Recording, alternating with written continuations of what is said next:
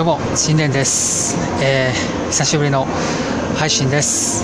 今日はこれから、えーラジオトークの井上社長とステーキを食べに行く予定です、えーこれから新幹線に乗って、えー東京に行きたいと思います、えーもちろんマスク着用、えー感染防止をしながら行きますがいや暑いですね。うん。暑い。はい。ちょうど新幹線が来たのでこれから乗ります。いや暑い。